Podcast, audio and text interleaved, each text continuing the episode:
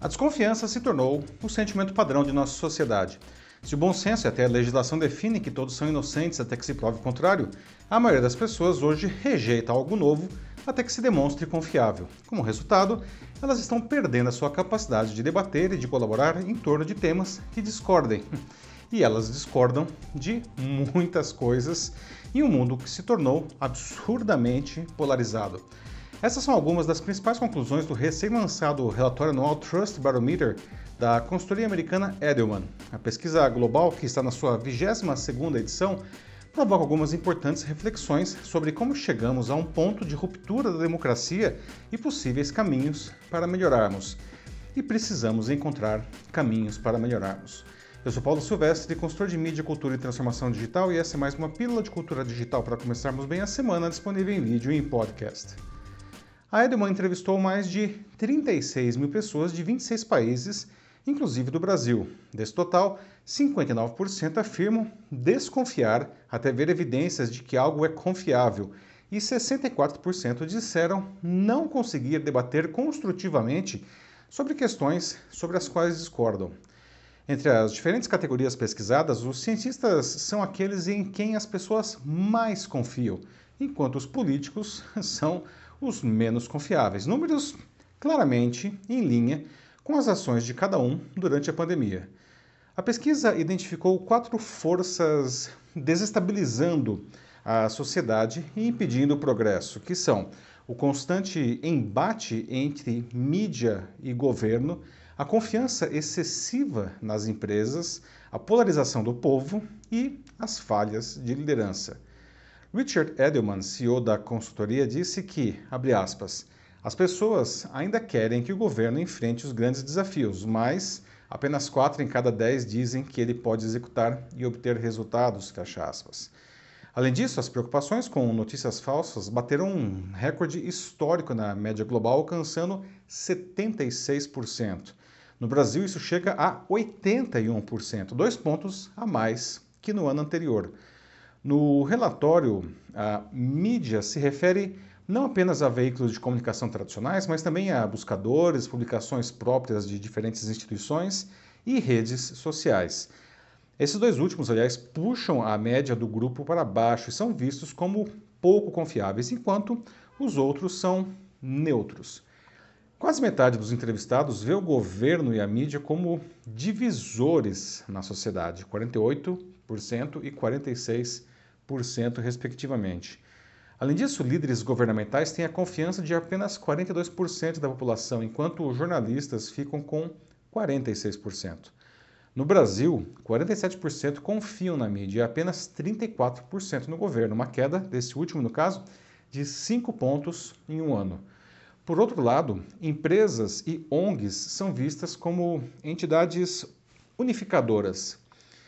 Edman disse que, abre aspas, temos um governo que está semeando a divisão porque leva a votos.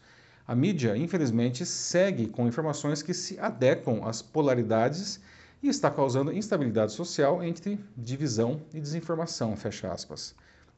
Segundo ele, o que temos que fazer é encontrar uma maneira de quebrar esse ciclo com informações de qualidade.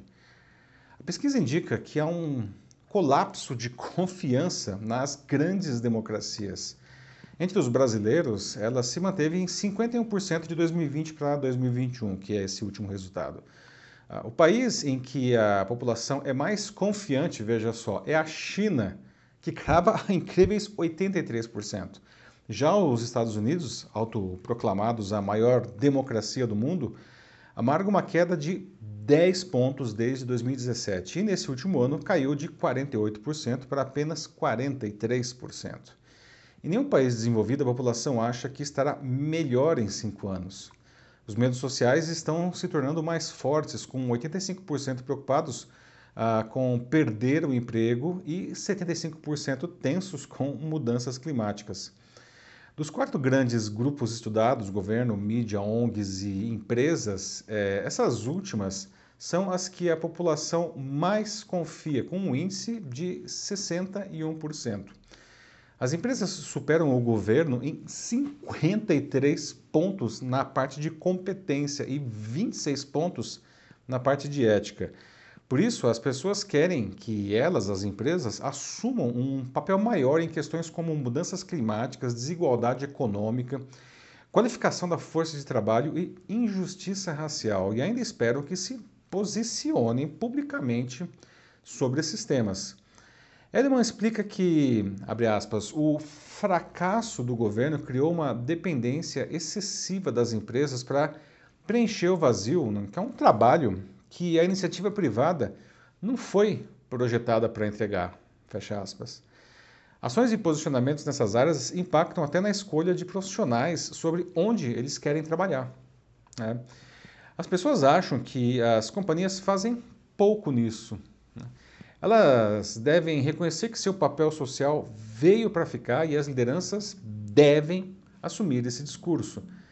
Nessa área ganham pontos personalidades como a Luísa Trajano, no, com as suas iniciativas de, por exemplo, apoiar a vacinação contra a Covid-19 e combater desigualdades raciais no Magazine Luiza.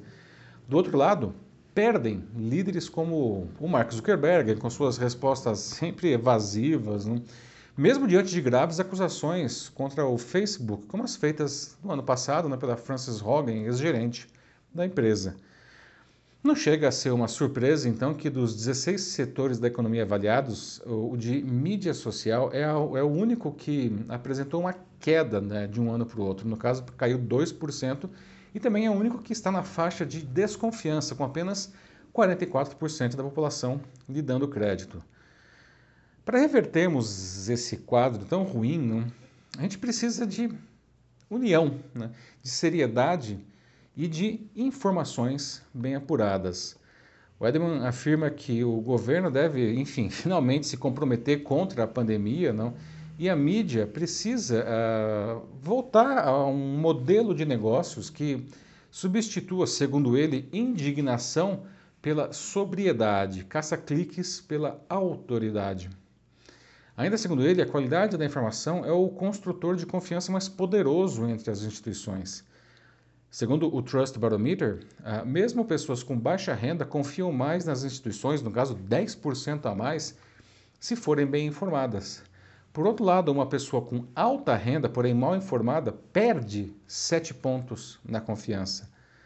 O executivo diz que, palavras dele, se você lê três ou quatro fontes de notícias por dia e também verifica as informações com outras fontes, você está, em suma, diminuindo a divisão social, está ajudando a reparar a sociedade. Olha só que interessante.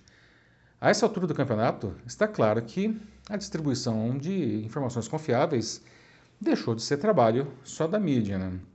Todos nós temos hoje o poder de combater as fake news, que é algo crucial, como já está demonstrado aí, né, para a manutenção da democracia. De toda forma, como eu sempre digo, a imprensa precisa resgatar o vínculo com o seu público, no seu papel fundamental de fiscalizar o poder, mas prestando sempre atenção nas demandas e nas mudanças da sociedade. Eu entendo que às vezes fique difícil para a imprensa manter o equilíbrio quando se vive, enfim, sob ataques constantes e cada vez mais violentos. Não? Mas, ao partir para o conflito aberto, o agressor vence, não? porque o público, nesse caso aí, acaba perdendo a confiança na mídia e não há imprensa sem confiança do público.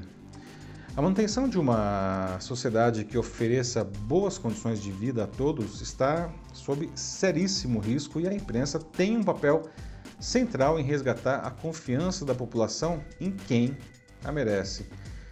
Sem isso, continuaremos nessa espiral de destruição que só deve, aliás, piorar nesse ano eleitoral.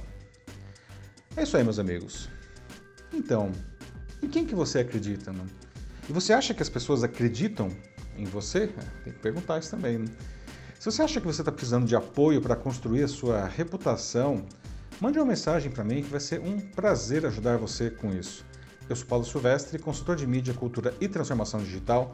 Um fraternal abraço. Tchau.